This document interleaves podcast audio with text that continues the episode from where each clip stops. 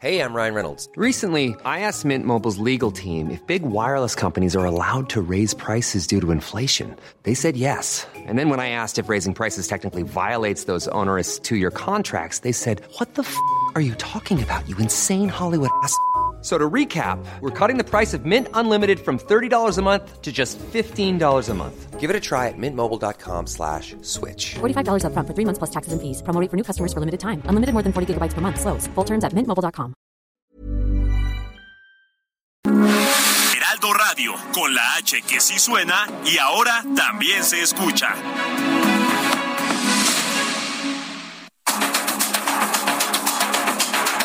Los expertos se reúnen para debatir, desmenuzar a la noticia y a sus protagonistas. Esta es la mesa de opinión de El Heraldo de México y La Silla Rota. Bajo la conducción de Alfredo González Castro y Jorge Ramos por El Heraldo Radio. Iniciamos.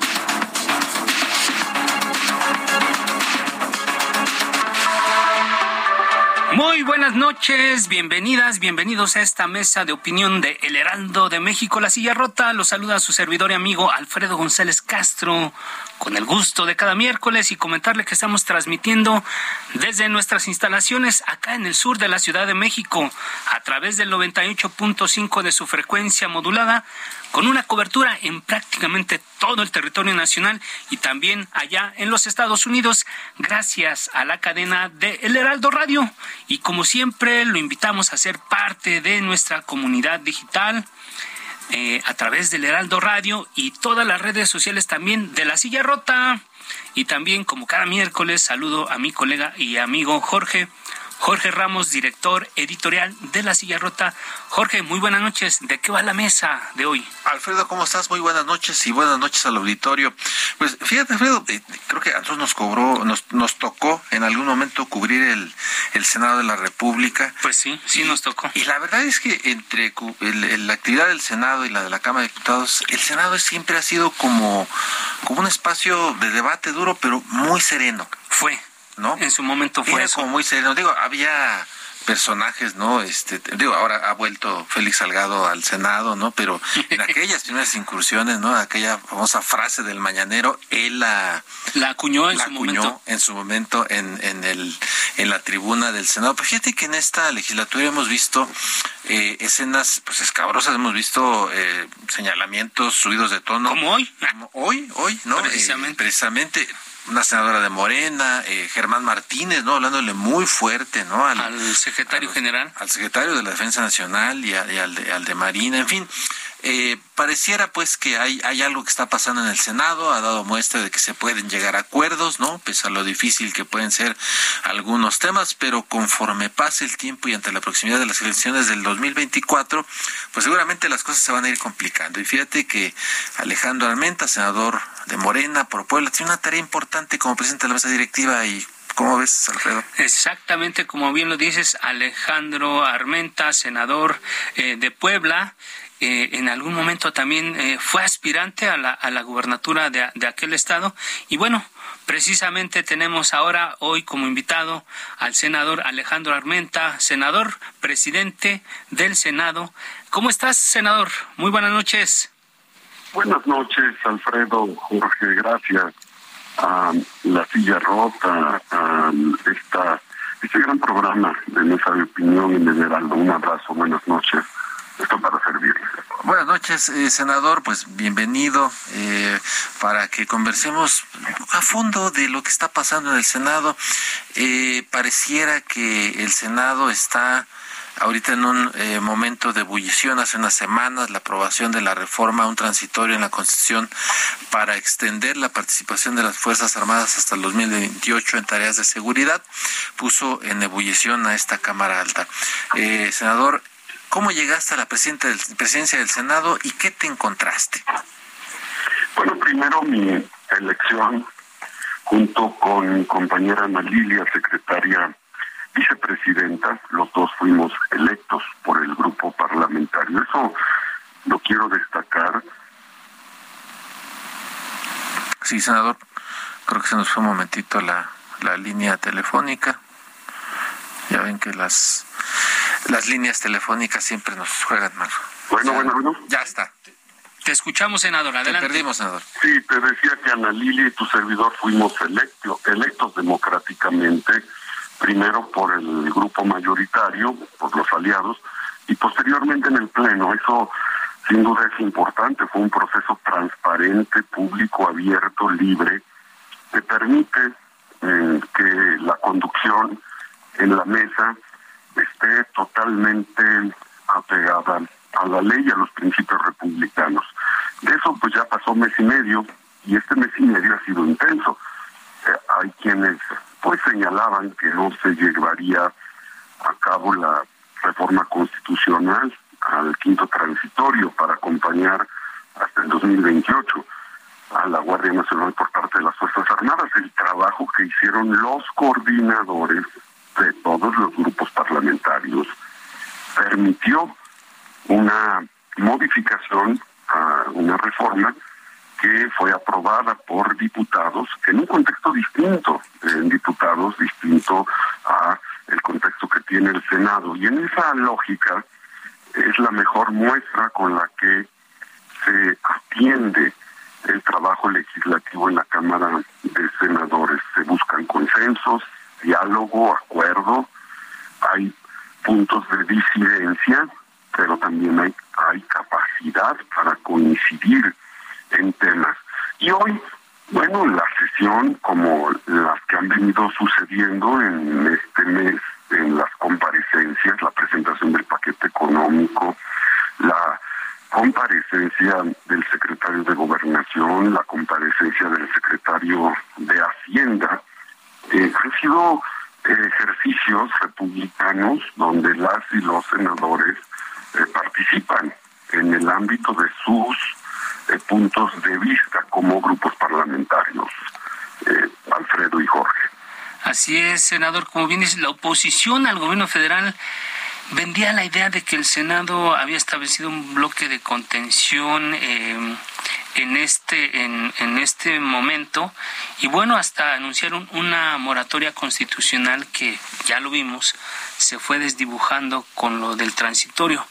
Te quiero preguntar el bloque de contención se mantiene hay posibilidades de construir acuerdos o la única opción es el mayoriteo del que tanto se quejaron cuando fueron ustedes oposición es eh, muy importante esto, Jorge y Alfredo, que comentas, porque en la Junta de Coordinación Política que preside el senador Monreal y los coordinadores de los grupos parlamentarios, ellos hacen política, concilian, acuerdan, y el propio reglamento y la ley orgánica del Senado definen en coordinación con la mesa directiva, que es el órgano, la representación de la Cámara, acordamos agenda y, hay capacidad en los coordinadores, en las coordinadoras para llegar a acuerdos.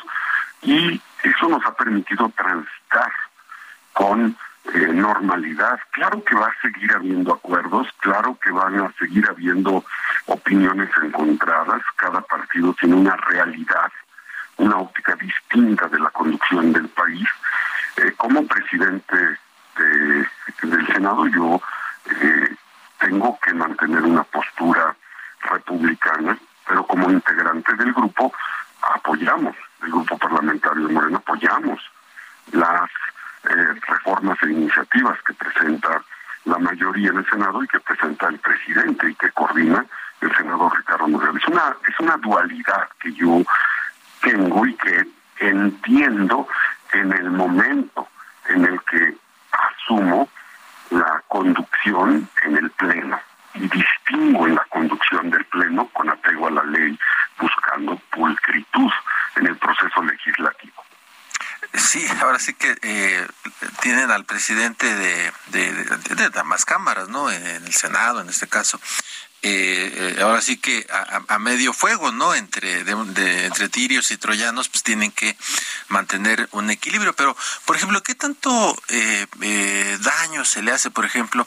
Eh, la semana pasada vimos, por ejemplo, que en la Cámara de Diputados, pues plano no se pudo que los secretarios no de la defensa de marina comparecieran ante el pleno sobre todo por este escándalo no de eh, filtraciones de guacamaya Eh, y, ahora eh, llamó mucho la atención que ambos secretarios eh, pues no no hablaran, no respondieran, no, no, intercambiaran puntos de vista con los senadores y, hablo de los senadores de Morena y también de la oposición.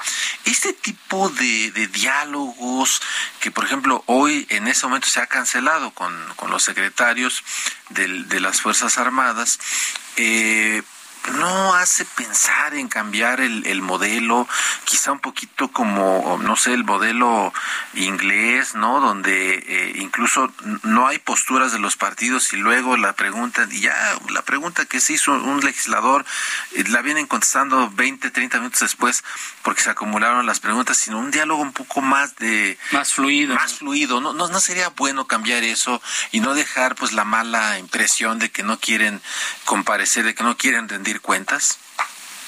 Mira, con respecto a la colegisladora, nosotros, la Junta de Coordinación Política, la mesa, todos los grupos parlamentarios, logramos construir la presencia de todo el gabinete de seguridad. Estuvo todo el gabinete de seguridad, también estuvo el titular de la Guardia Nacional, y eso es fundamental, es procurador fiscal, también nos acompañó.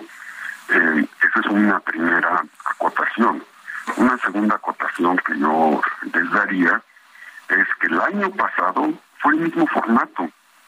El año pasado acudió la secretaria de, secretaria de Seguridad y acompañaron a la secretaria de Seguridad, que es la titular política en materia de seguridad, y compareció. Eh, el año pasado fue el mismo formato, participaron todos, hoy este proceso de ciberdelitos, pero también tenemos otro acento, Alfredo y Jorge. Estamos en el año preelectoral y es un año donde cada eh, fuerza política establece una ruta de definición eh, comunicacional hacia los ciudadanos. Pero eh, quiero asentar que el año pasado fue el mismo formato fue la secretaria que abordó el tema y se desahogó. Hay diálogo, hay comunicación, hay prudencia. Cuando algún compañero o compañera se excede en sus comentarios, los llamamos al orden, los llamamos a la concordia, al respeto y aplicamos el reglamento con respeto, con prudencia, con equilibrio, con racionalidad.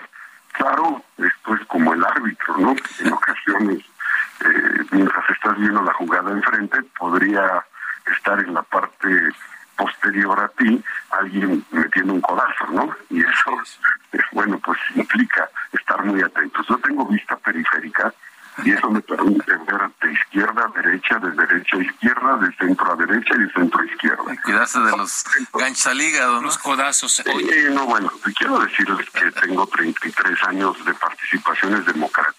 ¿Eh? Nací en el asambleísmo. Okay. Asambleísmo ejidal. Las asambleas, a los 19 años me tocaba coordinar asambleas de los comités de agua potable. Y ahí se matan, ¿eh? No, ahí se resuelven las cosas de otra manera. No, ahí, ahí llega alguien a quererlos aprender y ahí lo resuelven de otra forma. en una asamblea ejidal comunitaria, si no te sabes comportar y conducir, no te quiero decir como, como, como la vida. Así es que, eh, pues, eh, estos ejercicios democráticos, abiertos, plurales, asambleísmo, son, son aleccionadores. Entonces, estaremos con mucha prudencia, Alfredo Jorge.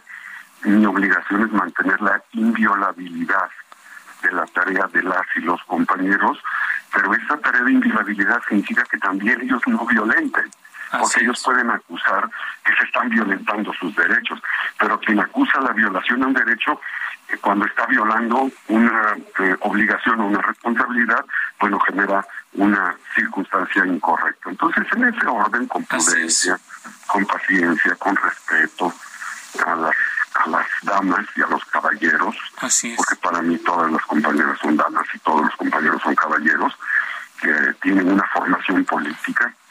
El Senado es la casa de los senectos. Así es. Senador. déjame interrumpirte y precisamente hablando de este respeto, de esta, mm, digamos que esta autonomía entre los legisladores, sobre todo porque provienen de diferentes fuerzas políticas y bueno, ya lo dices tú, la manera en cómo se conduce el Senado internamente, pues sí tiene un reglamento, tiene que eh, cubrir unas reglas de convivencia. Eh, sin embargo, en esta relación del Congreso con, con, el Poder Ejecutivo, siempre se habla de la autonomía o de la, la, dependencia. Sin duda, el hecho de que el presidente de México sea Andrés Manuel López Obrador conlleva el riesgo de que se sienta demasiado su mano en otros poderes como es el legislativo. Te quiero preguntar concretamente cómo es la relación con el Poder Ejecutivo. ¿Hay sumisión? ¿Hay acompañamiento? ¿Cómo describes tú esta relación? ¿Y cuál es el rol que juega el secretario de Gobernación? Porque hemos visto a Dan Augusto en cabildeo permanente con los legisladores. Esa es su tarea. Pero digamos que más allá de esto, ¿Cuál es la relación del poder legislativo con el poder ejecutivo con un con un presidente tan poderoso como López Obrador? Qué buena pregunta, sin duda, Alfredo Jorge.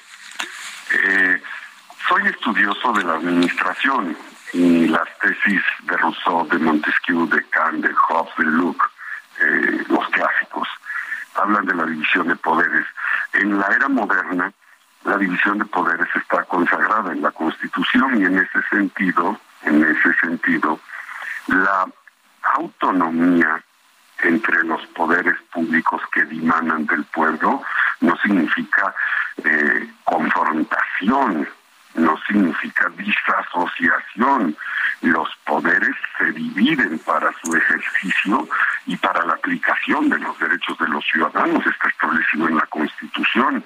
Y en ese sentido, eh, las responsabilidades son complementarias, las responsabilidades también son de correlación, hay una correlación institucional, hay órdenes de gobierno federal, estatal y municipal, no son órdenes supeditados, tiene autonomía el municipio, tiene autonomía y soberanía el Estado y el pacto federal establece la correlación de los estados con la federación y los poderes públicos se dividen para su aplicación en el ejercicio de, nuestro Estado de Derecho. Esto te lo comento porque la relación que hoy vemos es una relación de respeto, de no hay sumisión, hay acompañamiento a un proyecto de nación, hay respeto al poder legislativo, hay respeto en el legislativo al judicial, hay respeto al ejecutivo y hay respeto entre los poderes. Cada quien asume un papel y una responsabilidad. Y en ese sentido estamos con apego a la ley, claro, cada quien comenta desde la óptica de su posición eh, los, yo le llamaría la mitología de la supeditación la mitología de la supremacía de los poderes. Y en ese sentido se ejercen, se ejercen los poderes. Mira, eh, es, es, muy importante lo que lo que señala el senador, eh, aunque bueno, hay eh, críticas, ¿no? Al poder judicial, que eh, concretamente la, la corte, ¿no? Que se ha visto o que se ve, ¿no? de pronto como muy supeditada al, al Poder Ejecutivo y en el caso del Legislativo, pues a veces pareciera, ¿no? Que cuando el presidente dice, por favor, no le cambien ni una coma, eh, y luego al final sale que efectivamente no se le cambió ni una coma. Y fíjate, senador, en este tenor, eh, pues estamos viendo ya en el escenario que la Cámara de Diputados pretende que antes de que concluya este mes eh, se vote una reforma electoral y después recibirían esa minuta. ¿Cómo ve esta discusión eh, desde el Senado? ¿Hay condiciones para aprobar una reforma constitucional? Porque se ha hablado de una reforma constitucional eh, y pues, pareciera que lo que Morena busca es un árbitro a modo. Qué bueno que comentas eso porque bueno, eso de no cambiarle comas y puntos quedó totalmente desechado en la minuta del quinto transitorio, en el decreto presidencial para acompañar a la Guardia. Era un párrafo y acabó como cinco hojas, ¿no? Bueno, este, quiero decirles que se creó una comisión bicameral de evaluación, se le dio potestades al legislativo para evaluar, para comparecer, para informar, para fiscalizar. Eh, se establecieron mecanismos, un fondo está en discusión, pero hay la creación de un fondo para fortalecer a los municipios y a el acompañamiento de una serie de indicadores de evaluación en ese sentido. Eh, es relativo, hay temas que por su tecnicismo no admiten mayor cambio que la técnica jurídica o la aplicación del derecho. El trabajo que hace la colegisladora para nosotros es respetable. Y el trabajo que nosotros hacemos también tiene que ser respetado por ellos. Y en ese respeto mutuo nos coordinamos, nos vinculamos. Y el proceso legislativo es muy claro, Cámara de Origen, Cámara de Destino. Cámara de Destino analiza, revisa, aprueba, eh, hace modificaciones, regresa. Las aceptan, pasan, no las aceptan, inicia nuevamente el proceso. Es decir, mm, se, se aplica la ley. Lo que hoy vemos de momento genera expectativa, pero nada de lo que ha sucedido hoy es ajeno a lo que pasó ayer, ni será ajeno a lo que pase mañana. Me refiero al ayer del México independiente, al ayer del México eh, reformista o del México revolucionario o del nacimiento postrevolucionario de nuestro país. Eh, han sucedido tantas historias de eh, participaciones democráticas muy complejas, de alto nivel de descomposición en las cámaras a lo largo de su historia, que, bueno, tan solo pondría como ejemplo al mártir de eh, Senado, la medalla Belisario Domínguez. Belisario Domínguez fue ejecutado por expresarse y es un símbolo de la libertad. ¿Le van a entrar a la reforma electoral, perdón? Ah, bueno, la reforma, la reforma electoral sin duda está en discusión con los, perdón, con los señores diputados y nosotros estaremos atentos una vez que ellos la procesen no quiero adelantar vísperas, es trabajo de los grupos parlamentarios, eh, pero una vez que se apruebe allá, nosotros pensamos en el cómo sí se va a aprobar, en consenso, en acuerdo, en negociación política. Ellos la enviarán con nosotros y nosotros en el pleno ejercicio de nuestro derecho, nuestras funciones, nuestras facultades, estableceremos los criterios para su mejoramiento. Nuestra obligación es darle a la sociedad marcos normativos cada vez más perfeccionados. Estamos conversando con el senador Alejandro Armenta, presidente del Senado de la República, ya prácticamente en la recta final. El senador, quiero preguntarte una cosa y precisamente hablando de nostalgia, ya lo comentabas tú, el tema de la imposición de la medalla Belisario Domínguez, eh, lo decíamos con cierta nostalgia que nos tocó en algún momento a Jorge y a mí cubrir eh, las actividades del Senado y antes era una, una ceremonia con bombo y platillo, el presidente estaba presente, todos los secretarios arropando a la gente que recibía este galardón, pero parece que se ha desdibujado un poco la, ceremonia. ¿Por qué eh, deslucir algo que tenía tanto lustre? ¿Fue un berrinche porque se vetó a Hugo López Gatel para que recibiera esta medalla cuando el subsecretario es un impresentable a todas luces, como que se vio muy deslucida. ¿Tú qué nos puedes comentar al respecto, senador? La medalla que se entregó esta semana, ayer concretamente, fue al cuerpo de eh, salud del país por su atención en el COVID. Y fue la entrega simbólica a la casa de Belisario Domínguez, la casa museo, que se encuentra en Comitán, Chiapas. Estuvo el presidente de Comitán, estuvo el secretario de Marina, estuvo, eh, estuvieron varios funcionarios de primer nivel y solo fue la entrega material, porque la entrega, la, la denominación se había hecho ya en medio del COVID. El COVID nos alejó de muchas circunstancias. Eh, es por ello que, eh, bueno, estuvo la Secretaría de Salud, estuvo el cuerpo de eh, la comunidad científica en materia de salud, fundamentalmente los. Como que el presidente no quiere ir al Senado últimamente, también queda claro, senador. más bien ¿Quién sabe, quién sabe por qué será? Qué malas caras ve por ahí, pero bueno. Senador, pues muchísimas gracias. ¿Eh? Gracias a ustedes. Gracias, senador. Gracias, senador Alejandro Armenta, presidente de la Cámara Alta. Vamos a hacer una pausa. No le cambie, quédese con nosotros porque tenemos cosas muy interesantes todavía en la segunda parte de esta mesa de análisis y opinión, Jorge. Nos vamos y regresamos con algo súper importante. Regresamos.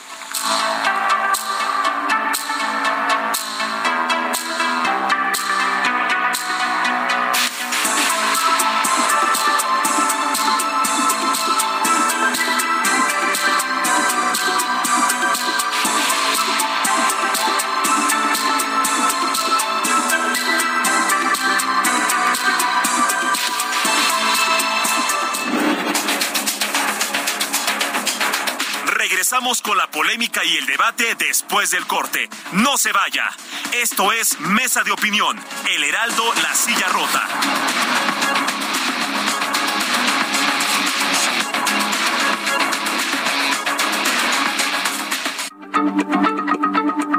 Heraldo Radio, la H se lee, se comparte, se ve y ahora también se escucha.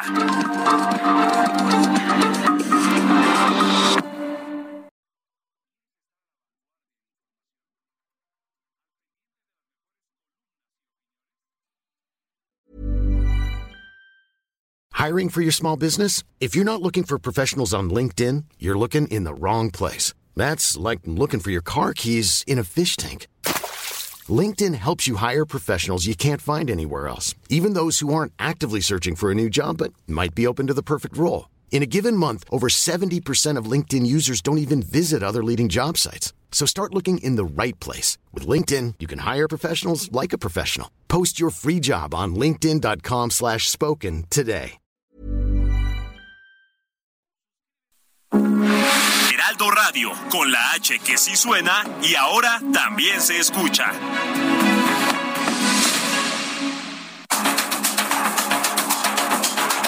El Heraldo, La Silla Rota, Mesa de Opinión. La polémica y el debate continúan.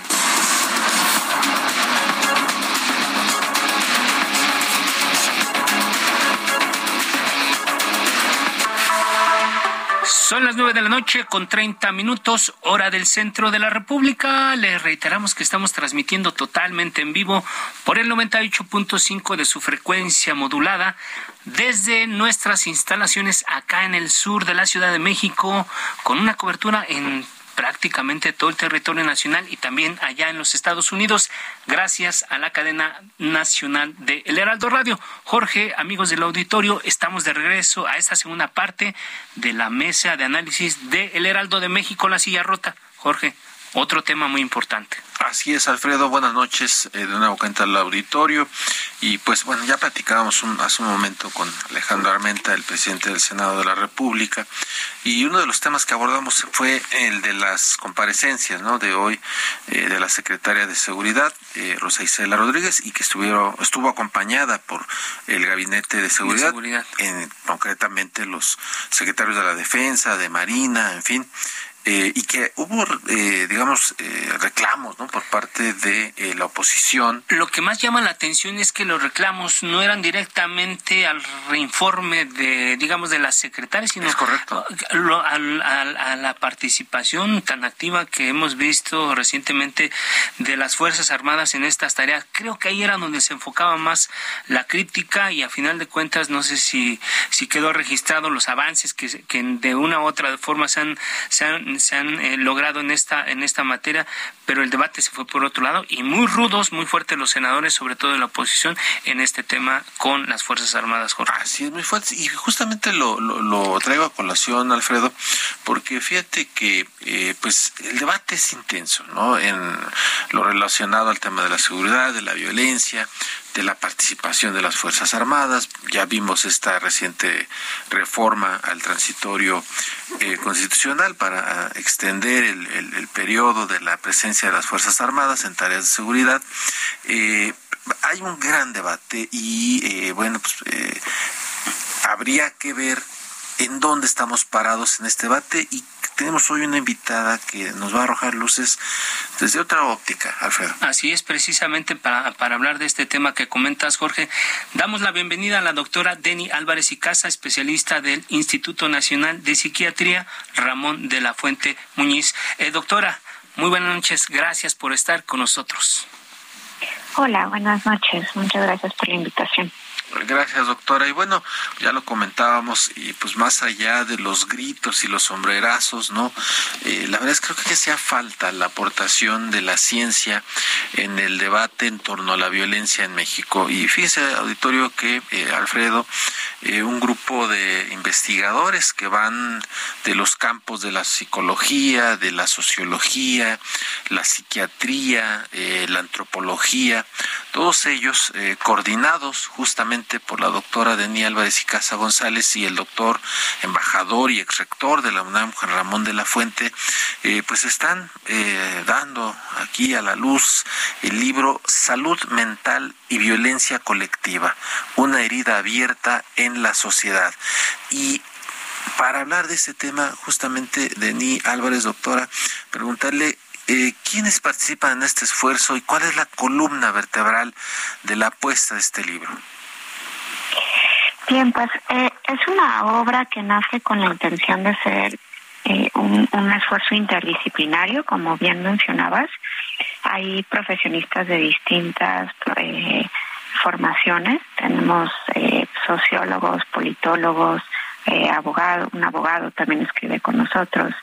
Dentro de la psicología, especialistas en psicología social, además de psiquiatras, personas, todos ellos con amplia experiencia en el trabajo eh, de los distintos rubros que toca el libro. Eh, en realidad, pues estamos hablando de cerca de, bueno, son 15 autores, ¿no? Incluyéndonos al doctor de la Fuente y a mí, que estamos como coordinadores.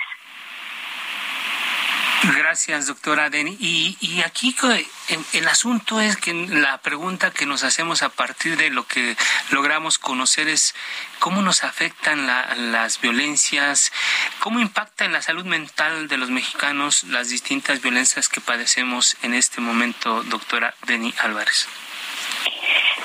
Algo importante, el, libro justamente busca tener rigor científico para contestar este tipo de preguntas. Un, un punto importante es que en realidad la investigación en México en relación al efecto que ha tenido la ola de violencia colectiva en los últimos 15 años aún es escasa.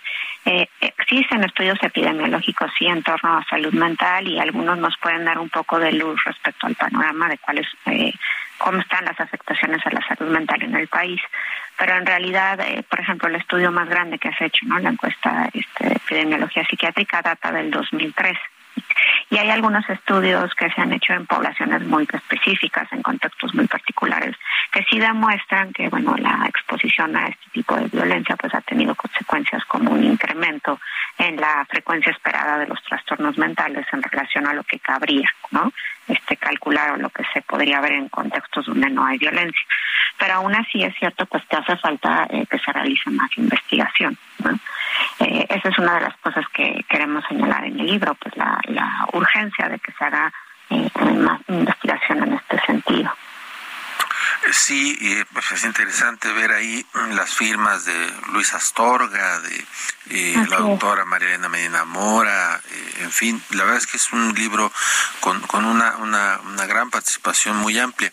Pero una de las cosas que me, me llamaban poderosamente la atención del, del libro eh, es cuando hablan de la violencia colectiva y la salud mental de niñas, niños y adolescentes. Hace unos días y lo hemos visto desde antes en otros videos que circulan eh, profusamente en las redes sociales, pero hace unos días veíamos de una eh, pues jovencitos de secundaria en, en Sonora que estaban siendo pues aleccionados no de, de, cómo protegerse de las balas. Hemos visto a muchos eh, pues eh, niños adolescentes víctimas no de, de, de, esta violencia de estas violencias porque no solamente es una violencia pero eh, a partir de esto doctora de qué tamaño es el drama y qué proponen ustedes que se debe hacer Mira, la parte eh, hacer un análisis cuantitativo respecto a cuál va a ser realmente la consecuencia a largo plazo, insisto que necesitamos estudios. Lo que sí podemos decir, ¿no? Este, que sí está documentado es que la exposición en la infancia, en la adolescencia, en estas etapas críticas de desarrollo a la violencia tiene consecuencias que pueden durar a lo largo de todo el ciclo vital. Entonces, no solamente es que estos niños adolescentes puedan presentar en el momento actual eh, alguna complicación de salud mental, es que es posible que estas complicaciones los acompañen a lo largo de la vida y, algo importante es que, bueno, la salud mental no solamente implica el sufrimiento del individuo. Eh, eh, son padecimientos que tienen altos costos sociales. ¿Sí? en términos de discapacidad para la persona y también en ese sentido la capacidad que van a tener estos niños, estos individuos de ser ciudadanos que puedan aportar eh, justamente a la construcción de una sociedad no violenta. Eh, más allá de los trastornos mentales, otra preocupación importante que hay es que la exposición a la violencia no es la regla general, pero eh, existen ¿no? algunos estudios que hablan de un fenómeno de normalización de la violencia, de cómo los niños que han vivido algunos dramas este, en guerra, esto por ejemplo documentado en Colombia, pues pueden tener una aceptación, una mayor aceptación del uso de la violencia, ¿no? La justifican. Eh, entonces, bueno, también tenemos ese problema, el ciclo de la violencia se repite, no no solamente es eh, eh, la violencia que están sufriendo los niños ahora, sino el que es pues probable que algunos de ellos normalicen esto, ¿no? Dentro de sus ah, relaciones y se lo repliquen. Entonces, pues la solución obviamente no es simple.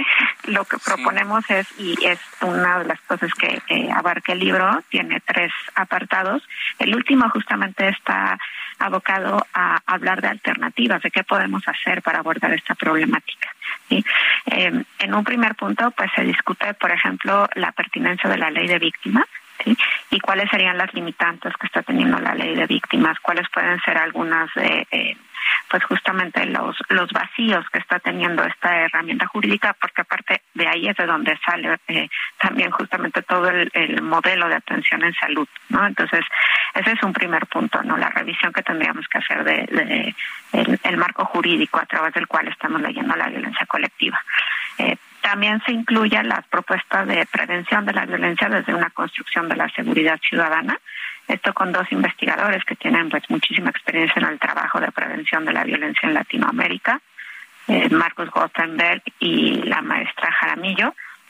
Y finalmente hablamos de una revisión de los modelos que desde, eh, sobre todo los conflictos armados, que es pues donde más he estudiado el empleo de este tipo de intervenciones, cómo se puede abordar la problemática de la salud mental. Y es importante decir que no es tratar solamente al individuo, sino que es muy, muy importante atender a la comunidad, eh, hacer intervenciones psicosociales, ayudar a reconstruir el tejido social. Ese es uno de los puntos básicos cuando hablamos de, de la atención a salud mental y violencia colectiva. Claro, gracias doctora Deni Álvarez. Hace unos días, hace unos días tuve oportunidad de platicar con un embajador que de otro país aquí en aquí en México y, es claro, es claro que para él y para mucha gente la, la imagen que tienen de, de México es de un país muy violento no de ahora, sino de hace un buen tiempo, hace muchas décadas.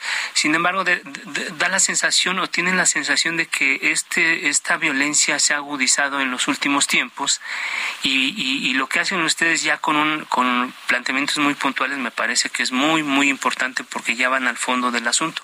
Sin embargo, la pregunta que yo te quiero hacer, doctora, es, ¿han visto ustedes el avance de estas, eh, de estas enfermedades eh, psiquiátricas, psicológicas entre la gente, en, el, en los mexicanos de hace tres décadas, ahora ha evolucionado las enfermedades o se mantiene igual?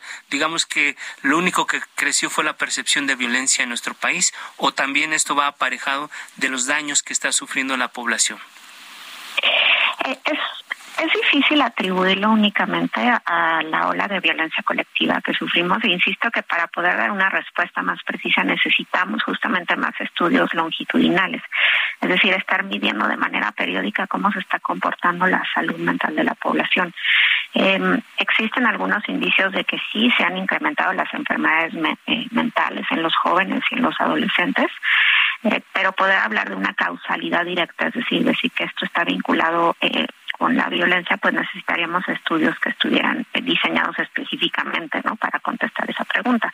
Sin embargo, se sabe eso no a través de estudios en México, sino estudios longitudinales que sí se han hecho en otros países, pues que en efecto a lo largo de los conflictos armados se puede incrementar la incidencia de trastornos mentales. Esto, bueno, hay algunos metaanálisis, por ejemplo, un estudio hecho por la OMS que habla de que sí, sí, cuando hay conflictos eh, armados se aumenta aumenta la prevalencia de los trastornos mentales.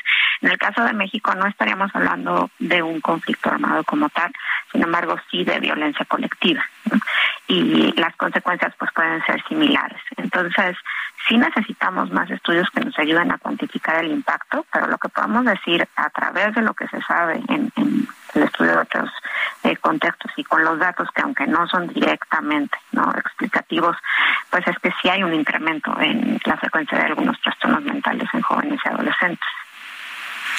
Muy bien, pues eh, doctora eh, Denis Álvarez y Casa, especialista del Instituto Nacional de Psiquiatría, Ramón de la Fuente Muñiz.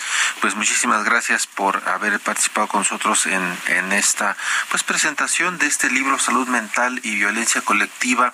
Eh, hay una parte del libro que me, llama la atención en, en el primer capítulo que plantea ¿no? que como una de las soluciones eh, que es desarrollar un plan concreto, dice, para el retiro gradual de las Fuerzas Armadas de tareas de seguridad pública y para la recuperación de estas por parte de las policías eh, civiles. También un segundo elemento dice reorientar el abordaje del tema de drogas en México de un enfoque de militarización y combate frontal usando la fuerza pública y uno con perspectiva integral. En fin, el libro, el libro muy interesante, doctora. Eh, muchísimas gracias por, por, por haber estado con nosotros.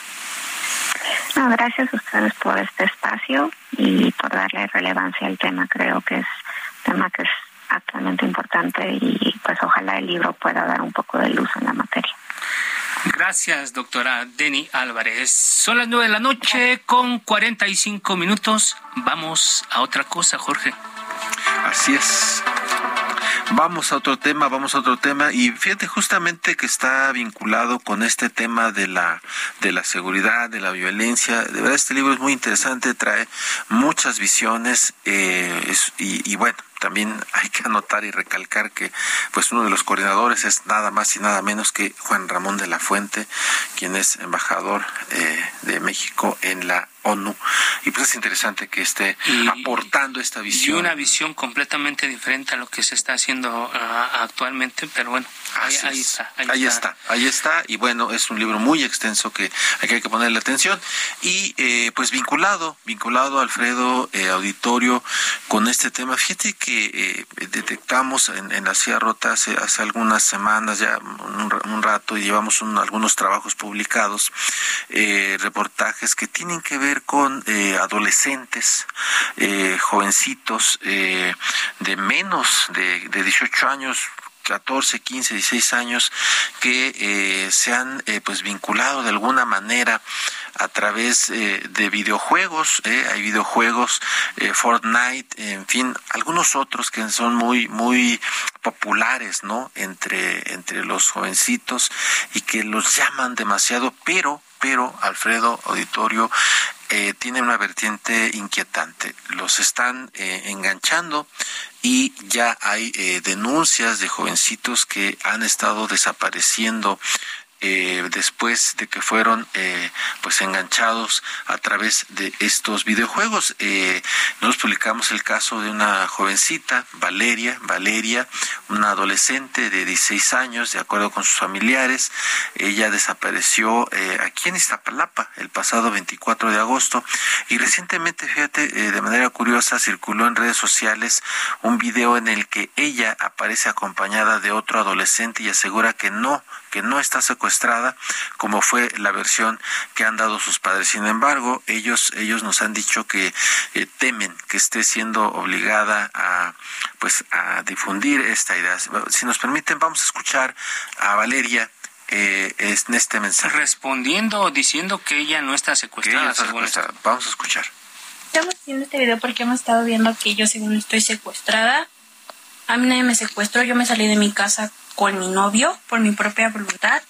pues esperé a que todos se durmieran para yo poderme salir con él. Mi mamá sabía que yo tenía novio y mi tía, pero el que sí no sabía era mi papá. Y no, pues ya van varias veces que lo veo. Y ya tuve comunicación con mi mamá. El día que yo me salí le marqué pues para decirle que estaba, pues que iba a estar con él, mamá pues no me dejó. Y pues yo también hablé con dos de mis tías y mi abuelita. Pues ahí está, ahí está el testimonio de esta jovencita. Fíjate, Alfredo, tenemos en la línea a Manuel López, él es eh, nuestro corresponsal acá en el Estado de México, que nos va a platicar. Eh, Manuel, ¿qué fue lo que encontraste? ¿Qué es lo que de, estos casos? ¿Qué está pasando? ¿Qué tal, Alfredo, Jorge? Un gusto saludarnos. Buenas noches. Pues efectivamente eh, la situación es, grave eh, y justamente lo hemos documentado en la silla rota a través de estas investigaciones especiales que, ya mencionaste, en donde, bueno, lamentablemente eh, se han registrado estos casos de desaparición de jóvenes y justo es el caso de Valeria, es el más reciente que trabajamos para la silla rota y que está el próximo 24 de octubre a punto de cumplir dos meses separada de su familia eh, pues comentarles a las entrevistas que hemos tenido con familiares y autoridades del Estado de México.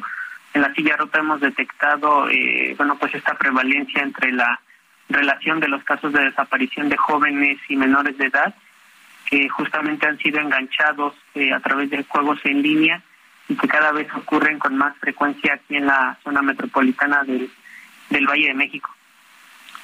Y sí, fíjate, eh, Manuel, eh, el Consejo Ciudadano para la Seguridad y la Justicia de la Ciudad de México ha documentado 47 casos de menores de edad que han sido contactados por delincuentes a través de estos videojuegos conocidos como Free Fire y Fortnite y que, bueno, en algunos... Y son los que, y son los que tiene documentada la autoridad, ¿eh? Y son los que sabemos.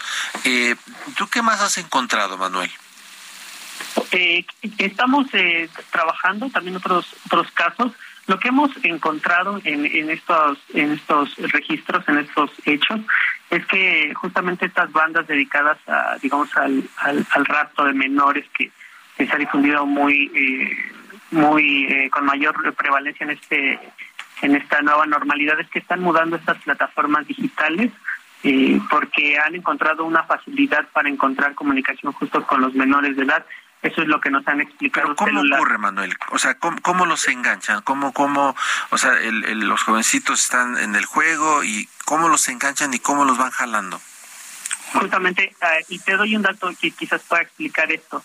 Eh, de acuerdo con el INEGI, el 37.4% de la población de, de seis niños utiliza una computadora en nuestro país.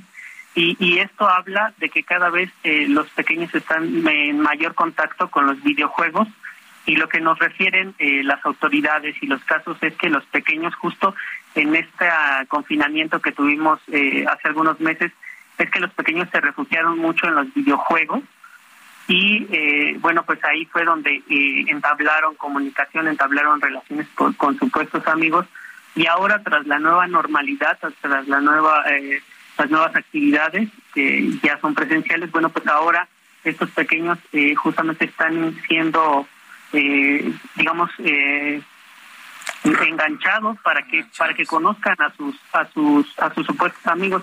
Y es de ahí que las autoridades tienen un incremento en los casos justo de desaparición relacionadas a estos videojuegos en donde, como les repito, entablan comunicación con personas desconocidas.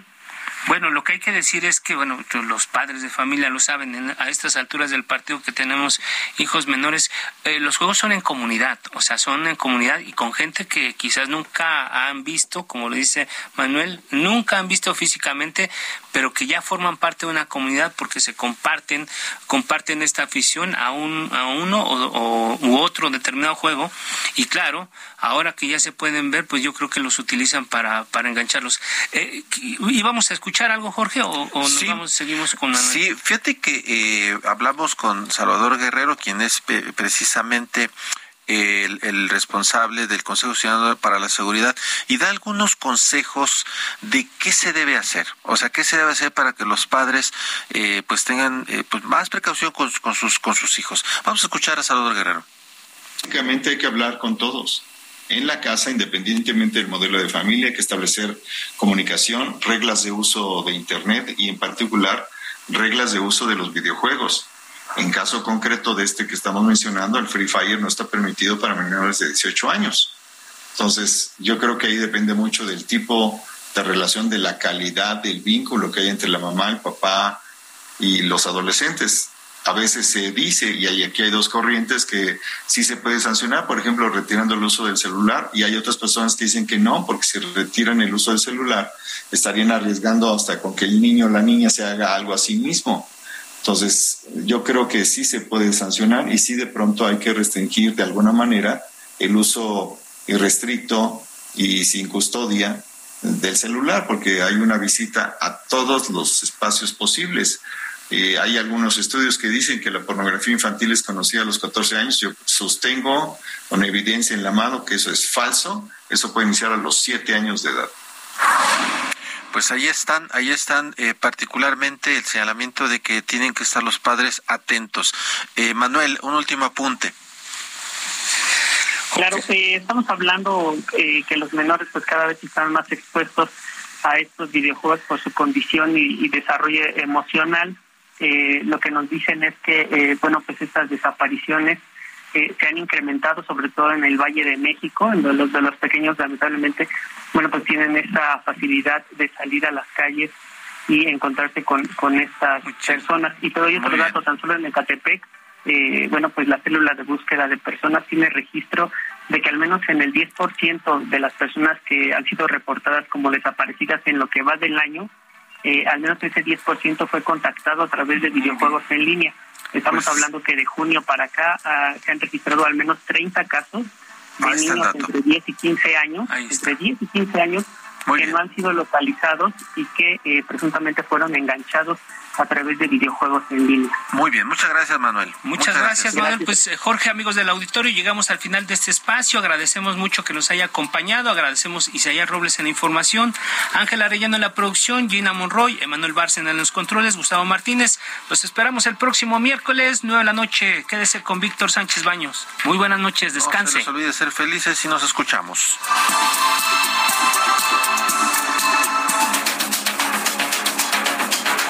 La polémica por hoy ha terminado. Le esperamos el próximo miércoles para que junto con los expertos analicemos la noticia y a sus protagonistas en la mesa de opinión El Heraldo de México y La Silla Rota.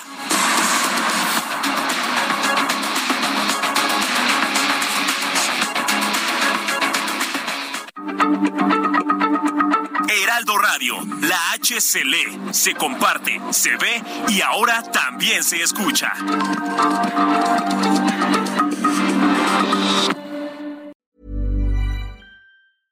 Imagine the softest sheets you've ever felt. Now imagine them getting even softer over time. That's what you'll feel with Bowl and Branch's organic cotton sheets. In a recent customer survey, 96% replied that Bowl and Branch sheets get softer with every wash. Start getting your best night's sleep in these sheets that get softer and softer for years to come. Try their sheets with a 30-night guarantee. Plus, get 15% off your first order at bowlandbranch.com. Code BUTTERY. Exclusions apply. See site for details.